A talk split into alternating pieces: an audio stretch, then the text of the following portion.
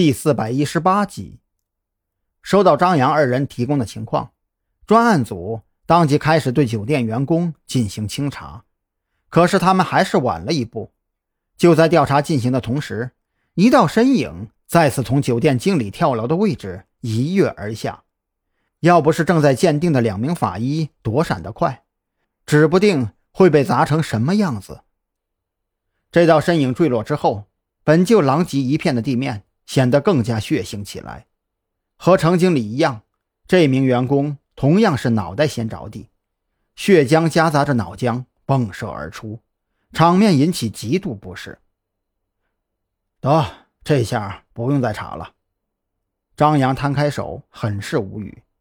如此一来，刚发现的这条线再次断开，看来的确是子午会无疑了，也只有他们会在这么短的时间里。抢先我们一步，将所有线索斩断。蓝雨桐也是面露苦涩，本以为能钓出一条大鱼，可没想到啊，鱼还没提出水面，线就先断开了。不过也不能说全无收获。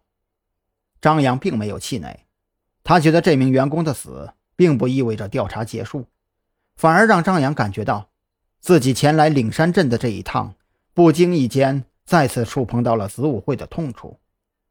根据程经理和其他三名死者截然不同的坠落方式来看，其他三名死者很有可能是处于被催眠的状态下从楼上跳下。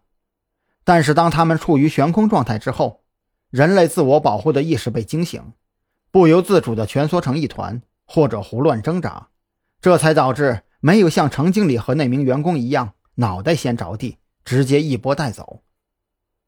而这同样意味着。程经理的死非常仓促，甚至还让程经理在死前有所察觉，这才会拨打蓝雨桐房间电话求助。只可惜被隐藏在酒店里的子午会成员发现，及时掐断或者转接了他的电话。为了防止程经理报警求助，子午会方面决定提前实施了灭口计划。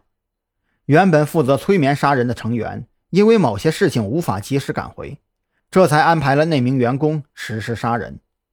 随后，警方开始调查酒店员工的时候，这位员工又被及时赶回的其他成员灭口，至此这条线也就断开了。推断出这么个过程之后，张扬发现了更多问题：程经理到底知道什么，这才导致被灭口的呢？子午会杀死之前三名死者的动机又是什么呢？昨晚坠楼的无辜道士和子午会又有什么牵连呢？想到这里，张扬忽然意识到，这条线并没有完全断掉。子午会的风格就是每杀一个人都有这样或者那样的目的。如果那两名道士仅仅是来酒店做法事，子午会完全没有必要拿他们开刀。快，我们去医院，那个道士可能有危险。张扬也来不及跟蓝雨桐解释太多，一把抓起车钥匙，拉着蓝雨桐就往停车场跑去。好在小镇上车流量本就不多，这大半夜的马路上更是人迹罕见。张扬全程一百二的时速赶到医院，已经顾不上隐藏身份之类的事儿，直接掏出证件，要求医院方面配合自己的调查。负责在医院大厅指引病患的护士一看是临海市过来的警察，证件上。还写着“特殊案件侦办局”字样，顿时感觉气氛紧张起来。没有过多废话，直接一路小跑，带着张扬二人赶往那名道士所在的病房。可是，当那名护士推开房门之后，看着里边空空如也的两张病床，顿时呆若木鸡的愣在当场。